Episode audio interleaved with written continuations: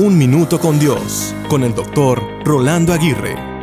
Estoy frustrado es una expresión muy común en nuestros días que desde los niños más pequeños hasta los adultos mayores usan constantemente. Algunos se levantan y acuestan frustrados, en cambio, otros trabajan a toda costa para evitar la frustración.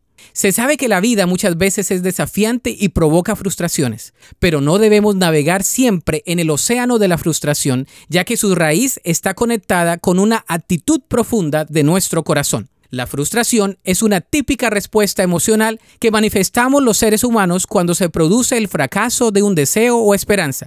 Es un sentimiento de negatividad producido por la insatisfacción. Las frustraciones pueden ser internas causadas por tus propios sentimientos o externas causadas por situaciones que están fuera de tu control. Cualquiera y sea la causa o raíz de tus frustraciones, entrégaselas diariamente al Señor. Él desea cargar con el peso que tú no le quieres entregar y aliviar todas tus frustraciones. La Biblia dice, vengan a mí los que están cansados y llevan cargas pesadas, y yo les daré descanso.